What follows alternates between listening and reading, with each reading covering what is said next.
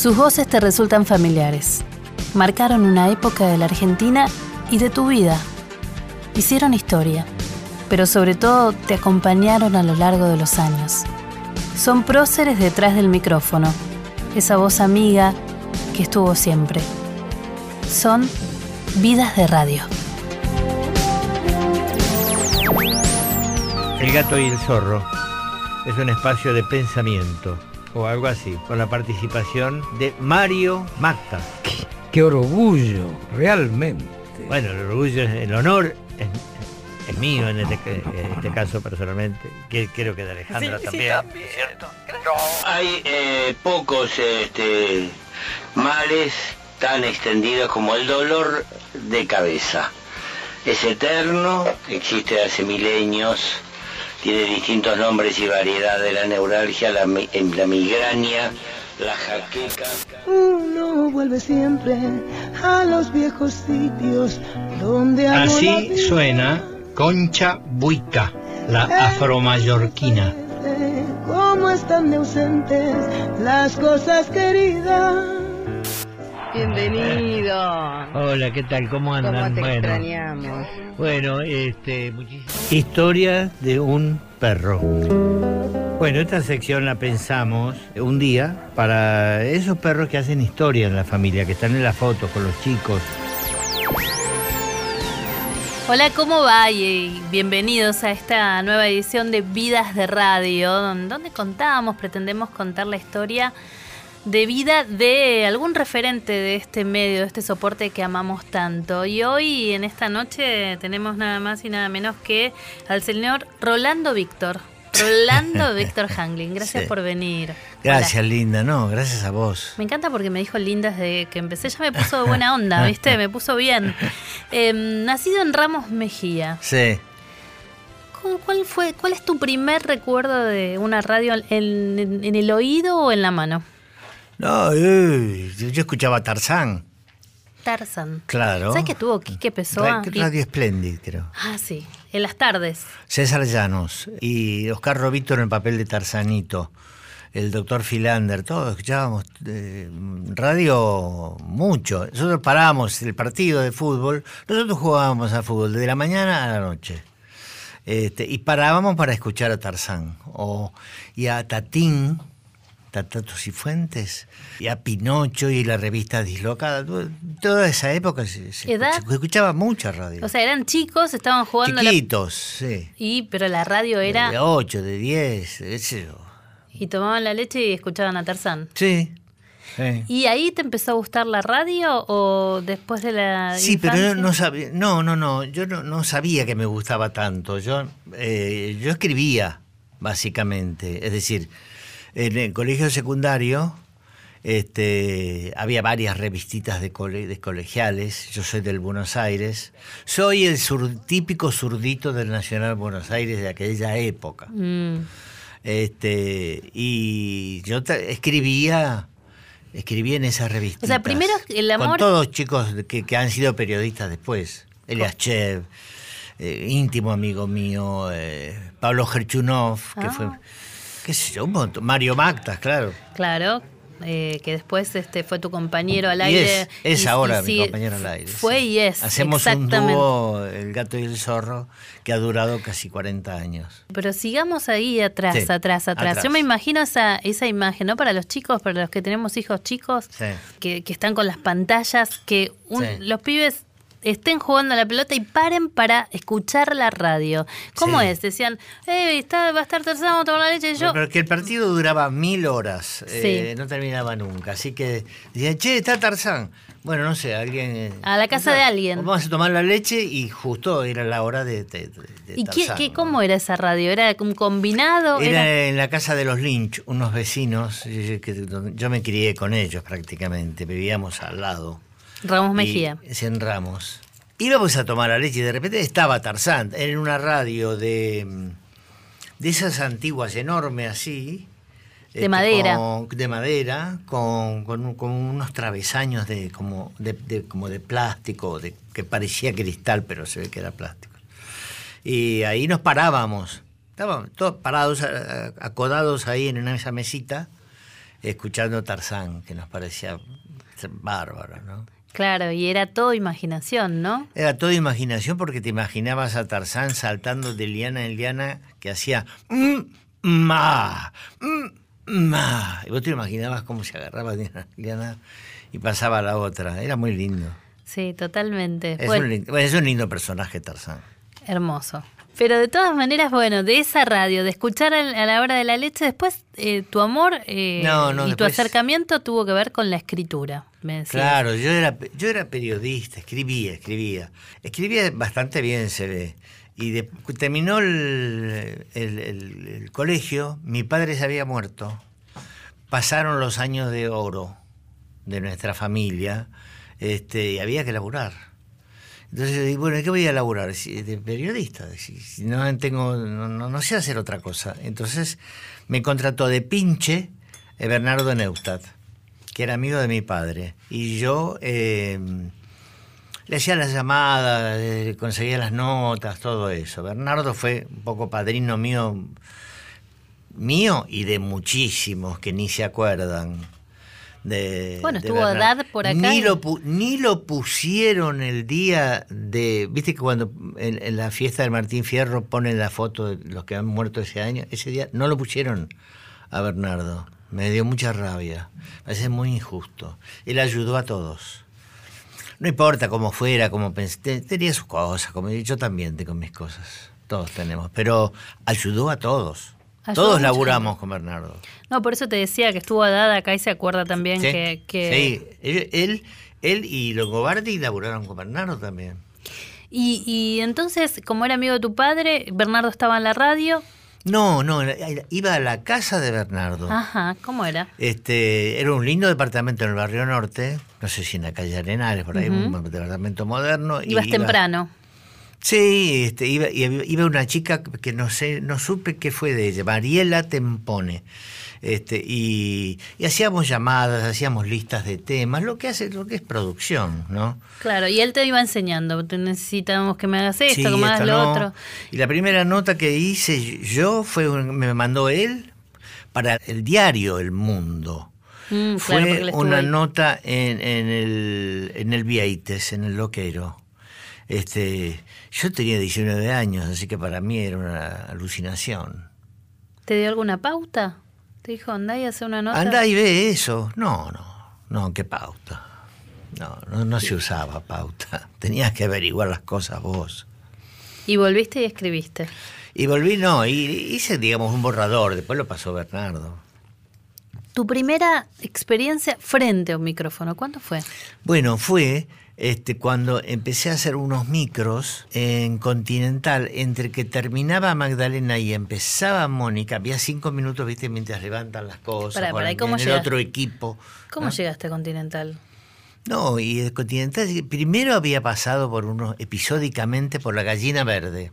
1976, más o menos. Sí. Tengo anotado. La gallina verde, Radio Continental. Sí. Pero la, pero la- yo no, no, no, no, no sabía todavía lo que es la, lo que era la radio. Así que yo eh, empezaba creo que 8 menos cuarto, algo así, yo llegaba a las 8 y 10. No, no, no, y entonces el productor me, me, me dijo con toda ternura, me dice, escúchame, esto no es así. La radio es matemática. Vos tenés que estar media hora antes. Este, Claro, porque el mundo del- de, la escritura y del periodismo escrito era más, es más bohemio, bohem- claro. bohemio, ir a almorzar y volver con unas copas y reírse, que, eh, diferente. Este, la radio es distinta. Y me dijo, mira, vos sos muy capaz, está muy bien, pero no, no, no, no, no. Por ahora no, por ahora no servís para esto, tenés que aprender otras cosas. Y mm, me rajó. Y después empecé a hacer cosas, pero también en Continental, no sé cómo se dio. Una, una semblanza un poco humorística, un poco, qué sé yo, de... de- de- La escribías. de lo que está de lo que está eh, sí describía cómo está pasando las cosas que pasan en el mundo anécdotas. No sé mi estilo. Eh, y Pero te la escribías antes. no no no no no, No, más o menos. Eh, hacía hacía un borradorcito. Pero no no no yo no sigo un texto tengo solamente un memorándum porque me gusta hablar natural Y entonces te gustó. Y, no, me- no es que me gustó, es que yo les gusté a ellos. Me dijeron, bueno, ¿querés venir a un programa de la mañana? Va a estar toda la mañana. Y vos estarías en el equipo de conducción de primera mano con Manfred Schoenfeld, de la prensa. Sí. Estaba José Enrique Míguez, un sociólogo. Estaba Charlie Fernández, que era un gran periodista político, y Oscar Raúl Cardoso, el gordo. El gordo Cardoso. Sí, este, mm, pero lo que pasa es que eh, yo era más joven y me, adecuaba al horario, había que estar a las 6 de la mañana. Yo dije, no, esto no me pasa nunca más a mí de la mañana. Es la colimba. Yo, claro, me levanto a, la- eh, a las 4 y además voy a estar el día antes, aunque no hay programa, para ver cómo se siente eh, estar a las 5 levantado, porque lo tengo que, hay que aprenderlo. Ah, yo de chico me levantaba temprano, pero había perdido ya esa, esa sensación. Y ahí, bueno, me fui quedando yo, porque este, viene Gabriel Díaz, el hijo de Geno Díaz, y me dice que era del equipo ahí de conducción, con el Cholo Gómez Castañón y Freddy Ojea. Me dice, vos tenés que, escúchame, vos, vos sos el que te, te- te tenés que adaptar al, al medio, porque nosotros son personas mayores. Eh, ¿Cuántos años tenías más o menos? yo, no, tenía 25 años. ¿Qué Me dice, tenés que meterte en el disco. ¿Meterme en el disco? ¿Qué me estás hablando? Dice, sí, dice, cuando... eh, primera mano y después se cierra el micrófono. No, le digo, pero Gabriel, a mí no me vengas con esas cosas, yo no sé nada de todo eso. No sé de que se abre el micrófono, se cierra el micrófono. Nunca en la vida lo hice. No sabes el susto que tenía. Claro. Este, tienes que decir primera mano, todos los días, de lunes a viernes, ta, ta, ta, ta. Cuando se prende la luz colorada hablas, cuando se prende la luz verde te callas. Es eso, básicamente, no, no, no, no.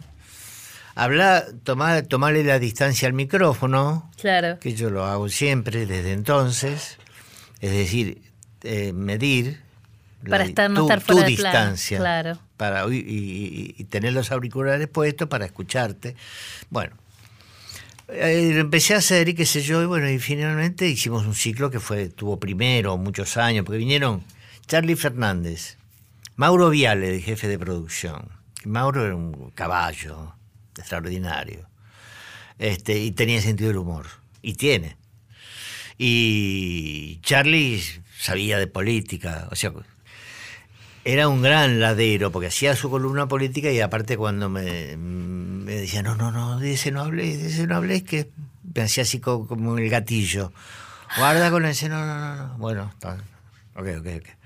Ok. Este, o sea, la sabía bien. Eran tiempos complicados también, Sí. ¿no? Sí, sí, era tiempo complicado. ¿Y cuándo sentiste que ya manejabas el medio? En el sentido de que ya disfrutabas esto, de Ah. ya manejabas los climas. Sí. No, ahí en, en- en- la en Continental. Enseguida yo con, Después empecé a la segunda mañana. Hice las dos mañanas juntas. Hice de seis a una.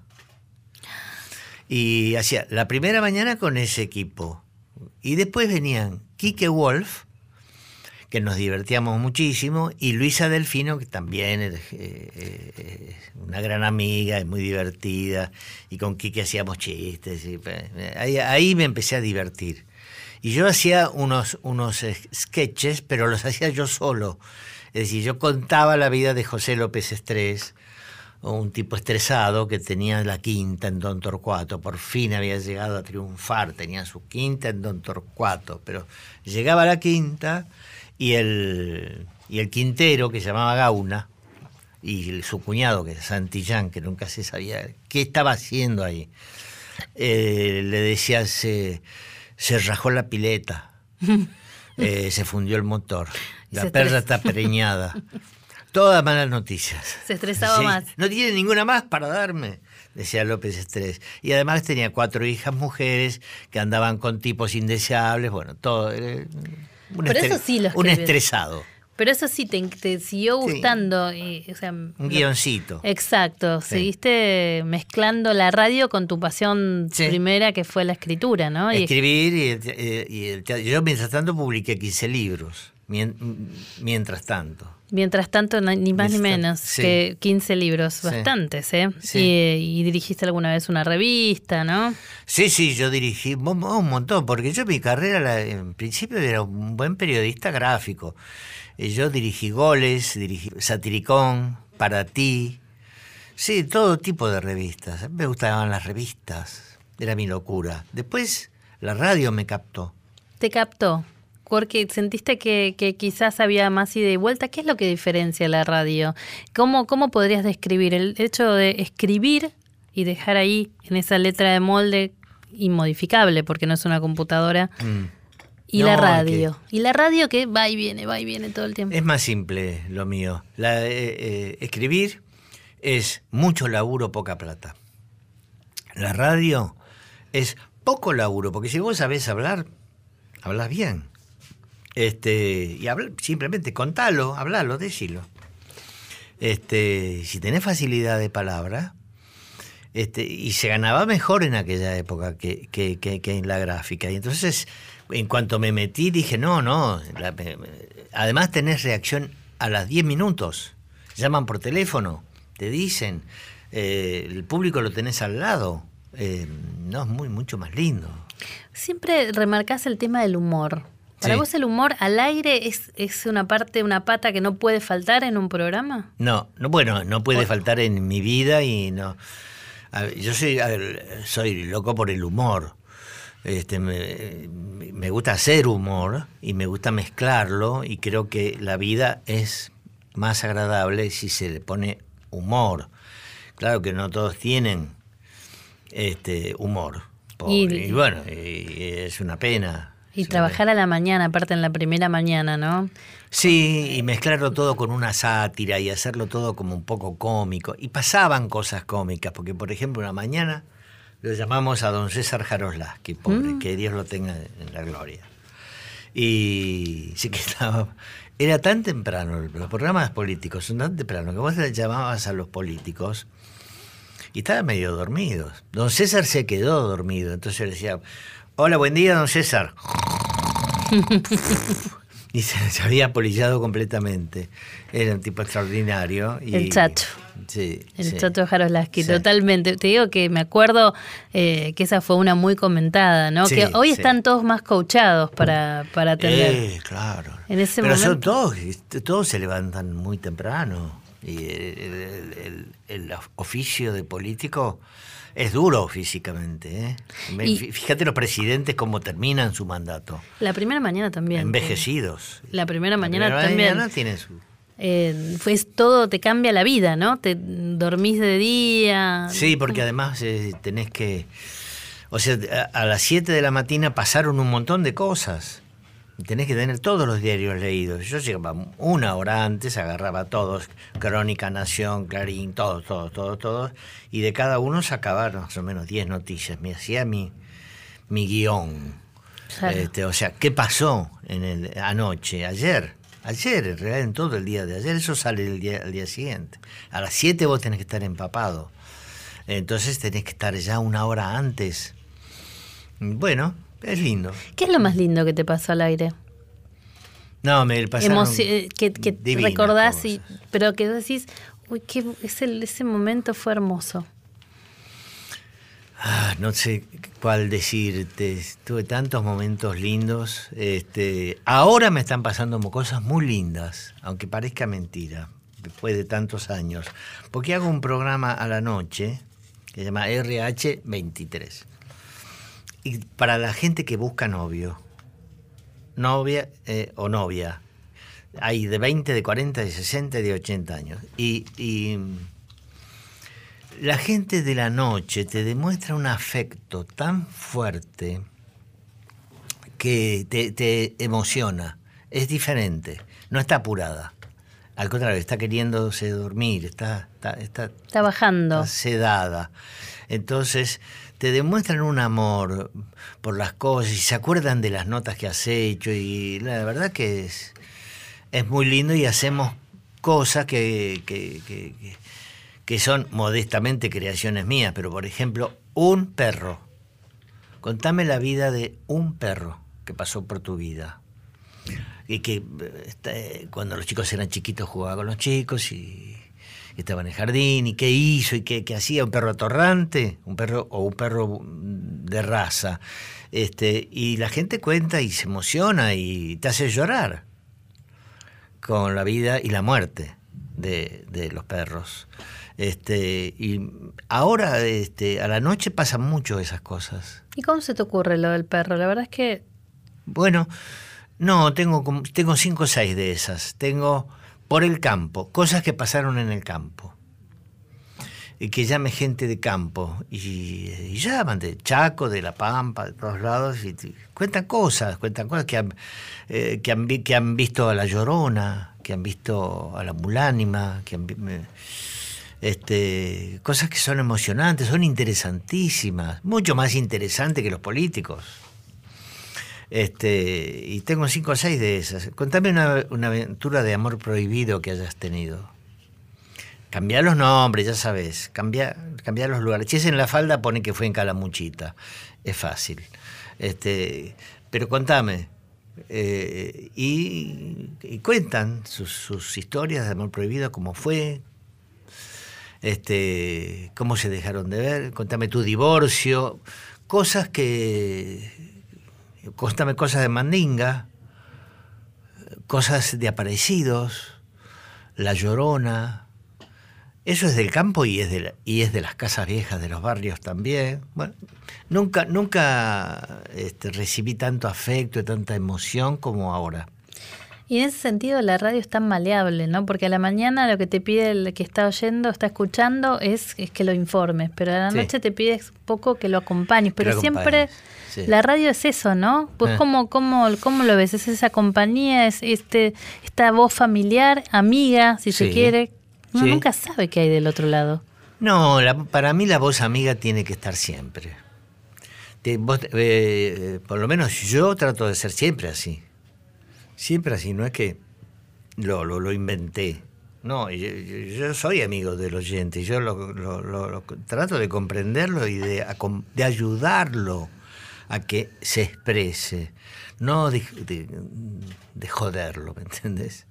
Este, y, y con los personajes lo mismo, yo trato de ayudar, soy, un- soy un colaborador del entrevistado, no soy un verdugo del entrevistado, trato de, de- de no enloquecerme con eso. ¿Y te ayudaron estas nuevas vías de comunicación? Digamos, cuando eh, hace 20 años, 30 años, 40 años la radio tenía que ver con el teléfono fijo, ¿no? Mm. sí. Y el, el papelito con los mensajes. No sé, no fue hace tanto, hace 10 años. Mm. Y hoy tenés el WhatsApp, el Twitter y Instagram. ¿Qué usas de eso? Hay cosas que sirven un montón, como el WhatsApp o el, o- o el telefonito, ¿no? El celular, el cell phone.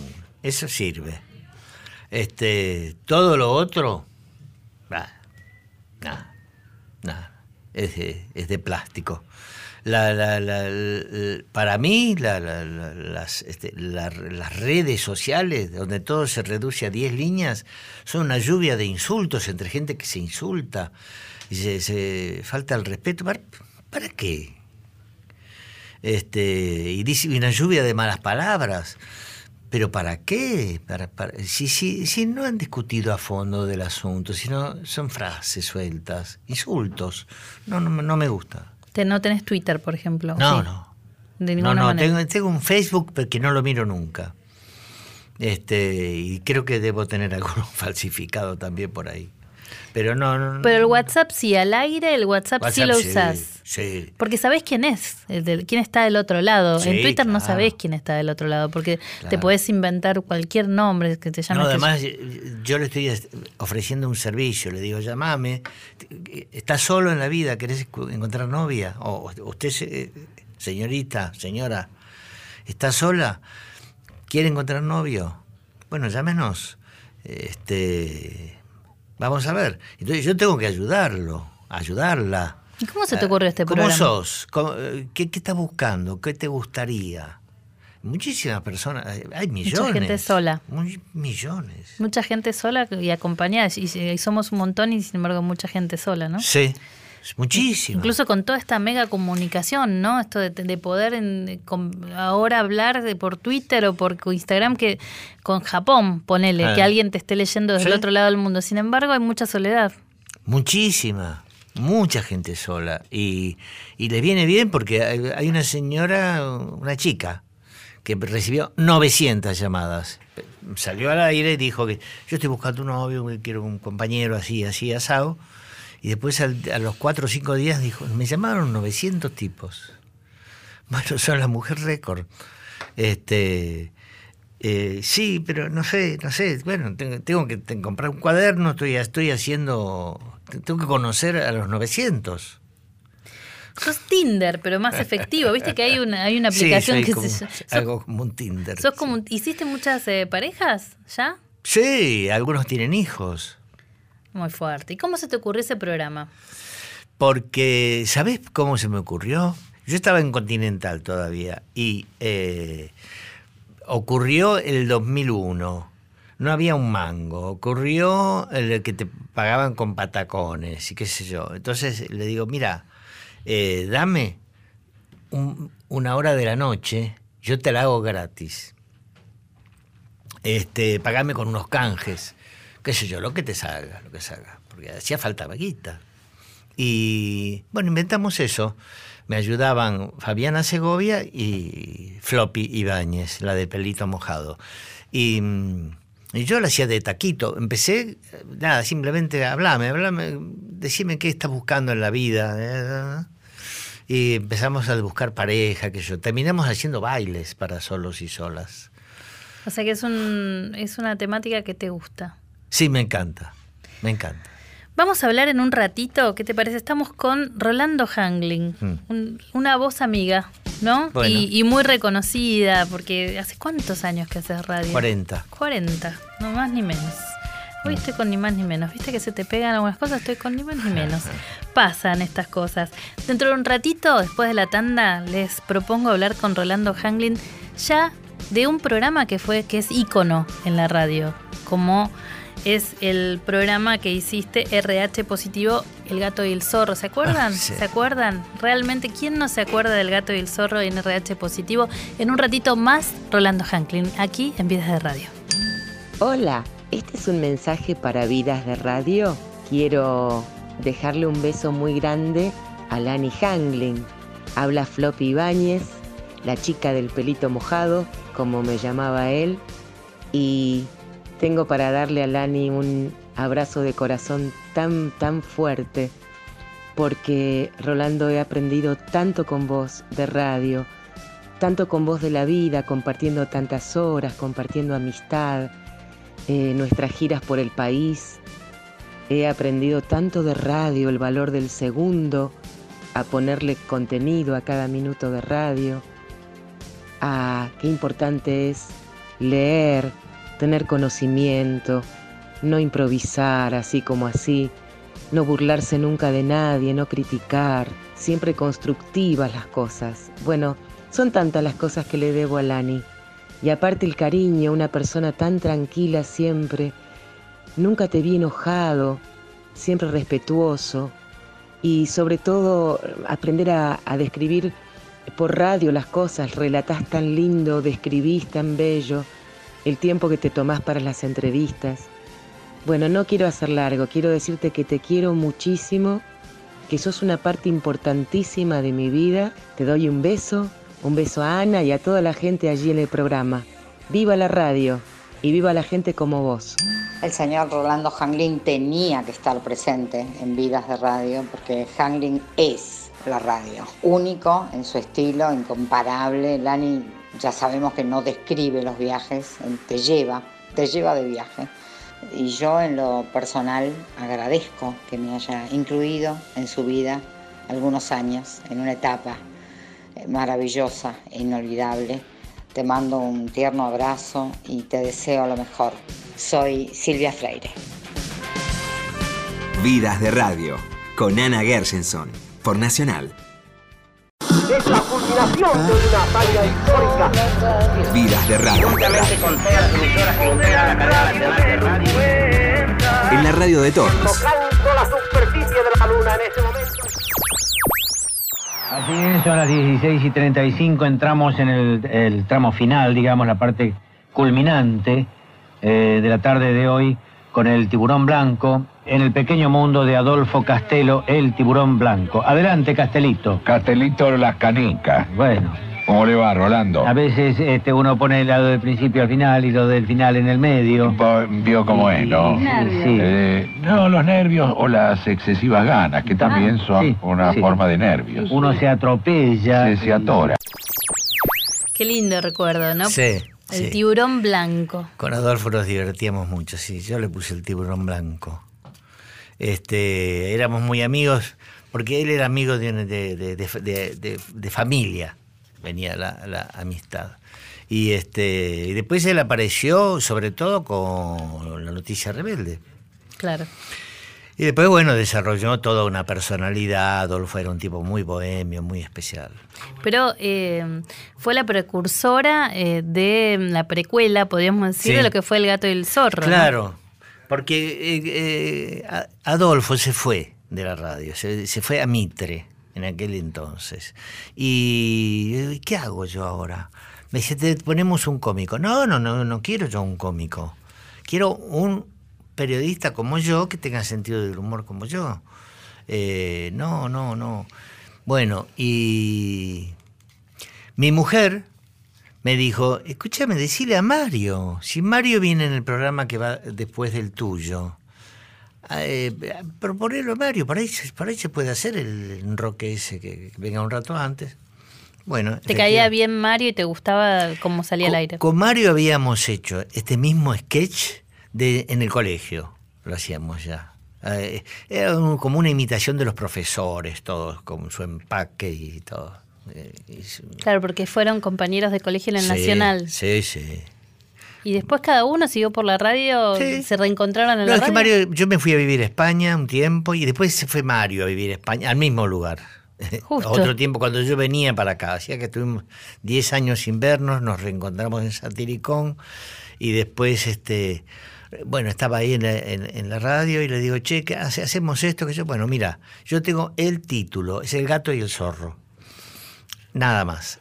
Son los dos amigos, malas personas, de Pinocho, eh, que en la novela de Collodi, Pinocho, lo esperan y le dicen, no entres al cole, hacete la rata, es mucho más divertido.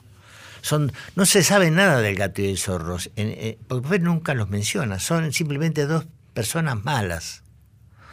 Y son dos animales astutos, con poca, con, con mala fama. Este, bueno, nada más. Y después nunca escribimos un guion de ninguna clase.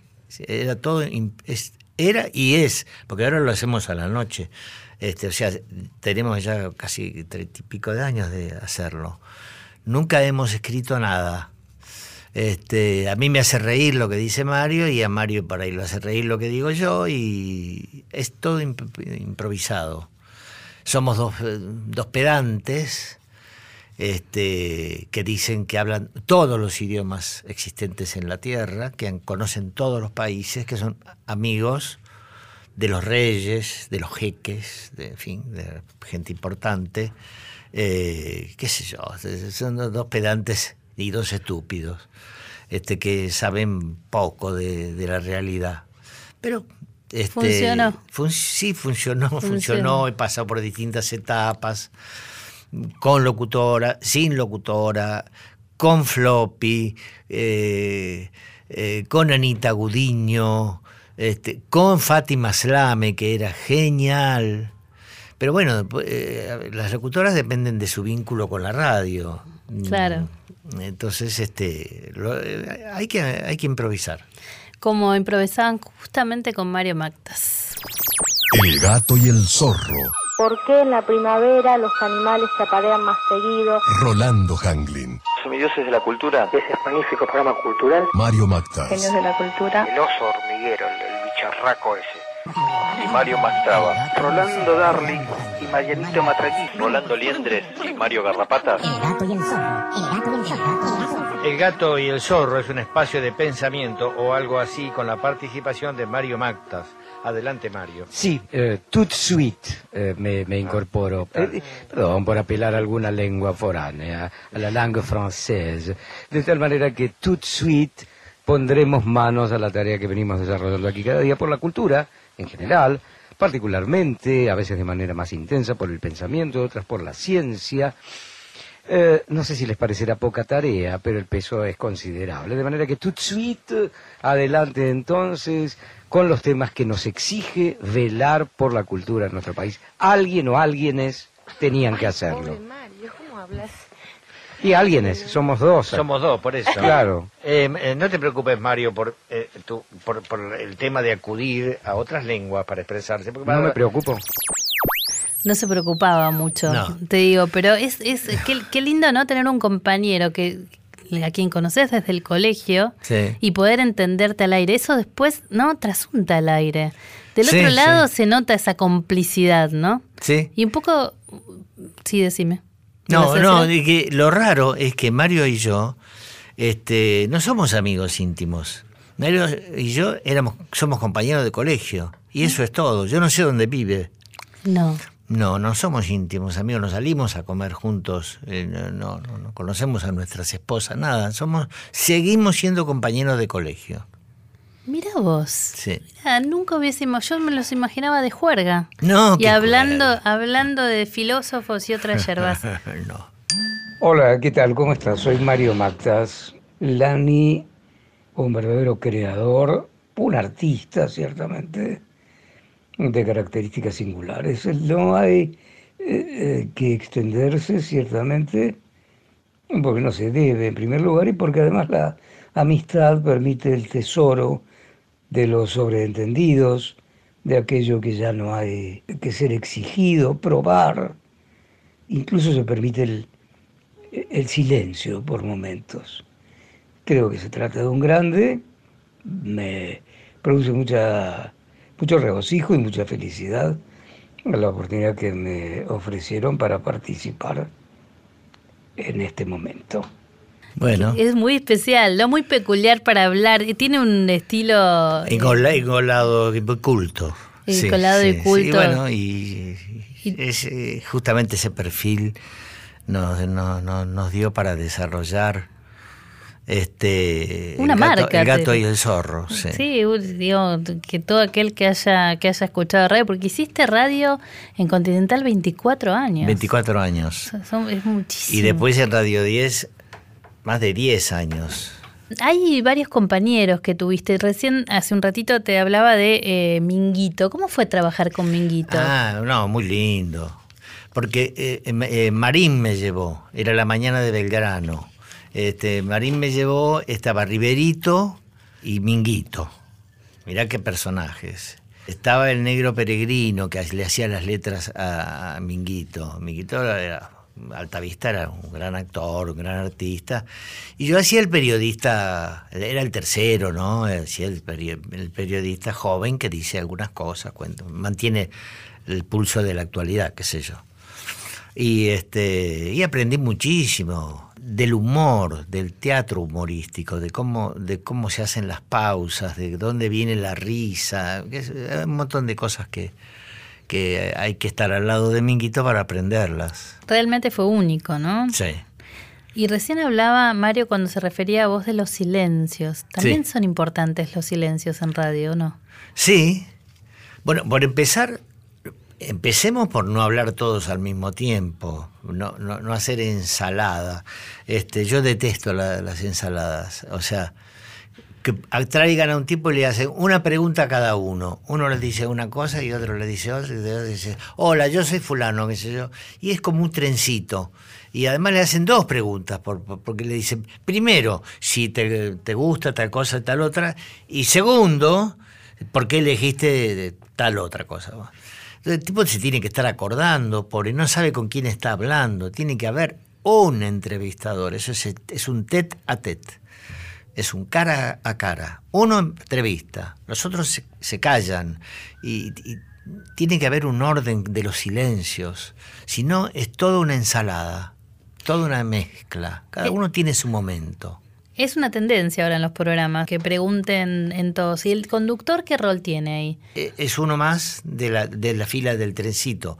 Este, el conductor tiene que repartir los silencios, re- recordar quién habló, quién no habló, tenés que equilibrar, tenés que tener un tempo, es decir, si, eh, si viene muy pesado fulano porque está hablando de algo denso, dramático, ok, aligéralo, busca a otro que tiene que tiene que, que- que dice cuenta chismes, por ejemplo, no sé. Tenés que llevar eh, el equilibrio del mensaje Descomprimir y, y para que la gente se entretenga y no se abisme en una depresión. ¿Qué escuchabas cuando, cuando empezaste a hacer radio y qué escuchas ahora? ¿A qui- ¿A quiénes? Yo escuchaba cuando eh, empecé a, a- a ser periodista, más o menos, escuchaba a Bernardo y escuchaba a Mareco. Mm. Me- me- siempre me gustó mucho Juan Carlos Mareco y Antonio Carrizo también. Marico tenía, disculpa que te interrumpa, esto que vos decís, ¿no? De Sí. poder ir llevando esta orquesta, esta Sí. música. Sí, Mareco tenía humor y tenía tonos. eh, fue un gran maestro. Sí, sí, sí. Y Yo eh, lo, lo- lo seguí mucho. Este, y bueno, no, he escuchado mucho. Escuchaba a Burone, a, a- qué sé yo, Adolfo Castelo, mu- mu- muchos tipos de diferente, de diferente tenor. Este, pero cuando uno, cuando vos te toca ser conductor, tenés que tener el conjunto del mensaje en la cabeza para que salga equilibrado, viste, Eh, este, y, tenés que tener un tempo en la cabeza para que te diga, no, este fulano que tengo en el, en el aire ya habló bastante. Yo no sé cuánto tiempo pasaron, 5, 10, 15, 20 minutos, no sé, pero ya está, ya está, ya está. ya Ya te aburrió a vos. Sí, y a la gente entonces también. Eh, entonces tenés que buscar la manera de decirle, bueno, bueno, es la palabra mágica. Bueno, muchas gracias. Trato de ser amable y educado, pero Lo más, in- lo más incómodo al aire que te pasó, de querer, por ejemplo, a veces pasa que querés cortar a alguien al aire, es muy difícil no ser mal educado y decir, Sí, no, no, mira, en general... eh, tuviste buenos momentos al aire. Sí, no, no, no, no, no, no, no he tenido grandes disgustos así eh, al aire. No, no, no tengo problema, porque yo trato bien a todo el mundo y justamente creo que en eso, en eso me destaco, que yo trato bien a la gente, ya hablo con respeto. Y si usted lo dice, será. Más que cuestionar, que también viste cómo fue cambiando de esa radio con libreto, esa radio donde no te podías salir de lo que te Mm. escribían, a hoy, ¿no? ¿Hoy qué escuchas? Este, yo lo escucho a La Nata, creo que el país le debe mucho a, a Jorge Lanata. Lo escucho con respeto y con atención. Este, lo escucho a Babi Echecopar, eh, que me encanta, me encanta su estilo, completamente indomable, me encanta. Eh, no es lo que hago yo, pero, pero, pero puedo, me, me divierte que lo haga él. Hay mañanas que escucho Nacional, pero lo que pasa es que mi horario, yo estoy de 11 a 1 de la mañana. Yo llego a mi casa a la 1. Está todo apagado. Yo tengo que hacerme de comer y darle de comer a la perra. Me voy a dormir a las 2 y pico, y ahí pongo la radio. Y ahí Este, ves que enganchás. Y veo que hay, sí, pero no, pero suelo caer en, en Radio Mix, que está en la 10. A mí me gusta que hablen. ¿Te No, gusta que hablen, que te acompañen, que te digan algo? Sí, que, que, que- que- me hagan pensar, que me hagan reír, que, que me- sentir una compañía. ¿Y en dónde escuchas la radio? ¿Qué radio tenés? Yo tengo una radio chiquitita, Sony creo que es, creo, que le falta un pedazo, así que las pilas a veces se salen, que la pongo abajo de la almohada y yo apoyo la cabeza y escucho radio. ¿Escuchás abajo de la almohada? Sí. O sea, no, no en el celular, no en, en la No. compu, no. No. O sea que escuchás por antena. Sí, claro, la radio. Escuchás la radio. No, porque ahora te digo, eh, hay muchas maneras. de- Eso cambió también, ¿no? Hay muchas maneras. de ese- desde ese lugar, es esa radio de madera con la que escuchabas Tarzán, ¿no? Sí. A cambió. hoy, a hoy cambió tanto. Por eso es. Sí, sí, pero se anuncian muchos cambios de los que en realidad funcionan, ¿eh? Porque se dijo un día, el futuro de la humanidad es el dirigible. ¿Y dónde están los dirigibles? No, no, fracasó. Sorry, fracasó, no fue el futuro. Eh, el dictáfono. Mi papá tenía un dictáfono que se ¿Cómo grababa, se grababa el dictado para la secretaria en un, en un cilindro de baquelita. Este, no, no, no hay más. Eh, el mimeógrafo, el rotaprint, pero miles de cosas que eran el futuro y no fueron el futuro. Y yo pienso que muchas de las que se han inventado no, no, no, no van a ser el futuro, para nada. Algunas fracasan. Lo que creo que sí es, es una, una cosa útil es el cell phone, el celular. Eso es buenísimo. Este, Revolucionó todo. Sí, como dicen ahora en, en una obra de teatro que dirige Franchella, es La Caja Negra. Sí. De Perfectos Desconocidos, ¿no? Sí, sí. Es la caja negra porque ahí está todo. Sí, sí, está bueno, pero está ahí, no está en tu cabeza, ¿eh? Eh, lo digo por Google específicamente, que dice, no, acá tengo todo. No, vos, vos no tenés nada, vos tenés un aparatito, pero no sabés, no sabés nada, no sabés quién hizo la Revolución Francesa, tenés que mirar ahí. Te sacan el aparatito, no sabes más nada. Eh, entonces, no, no tenés. Tenés cuando lo has estudiado cuando has ido a un colegio respetable y sabés las cosas, y sabés dónde habitaban los araucanos, dónde los pampas, dónde los guaraníes y dónde los diaguitas. Si no lo estudiaste, no, no, no busques en Google porque te, van a- te, te vas a equivocar. Y hay que chequear siempre también la información. Nosotros que somos periodistas, hay mucha Ah. información también Sí, sí. dando vueltas que Sí. Google no significa. Es útil, sí. Es útil y cambió, cambió las maneras. ¿Cómo ves la radio? ¿Cómo sigue? ¿Qué ves? No está muerta, está viva. No, la radio es bárbara. eh, creo que no. La radio es inmortal, es irreemplazable. Es la voz humana. Es una persona que te cuenta cosas al oído. Es este, no, no la puedes reemplazar con otra cosa. La televisión es más problemática, porque ya ves la competencia de Netflix. eh, la televisión tenés, tenés tipos que iluminan, tipos que eh, miran, gente que está en el estudio que te dicen, ritmo, dale, dale, metele, metele, metele, metele, metele", que, que- que averiguan el rating, y que dicen eh, eh, de minuto a minuto. No, no, no, no, es, es- es diferente. La radio es, es espontánea, es, es nada más que tu voz y el- la oreja del que escucha. ¿Qué, ¿Qué ingredientes tiene que tener un buen programa de radio? Para vos. No, depende. Yo escucho de los partidos también. Yo soy futbolero y me, me escucho he escuchado las peleas toda la vida. He escuchado a Cafarelli y a Ulises Barrera. Por radio. Sí. Y un programa de radio tiene que tener ritmo, que, que a vos te interese el, el tema que están tocando, porque no, no es una fórmula fija. Si a vos te gusta la ciencia atómica, bueno, pues te gustará un programa de radio que hablan de la ciencia atómica.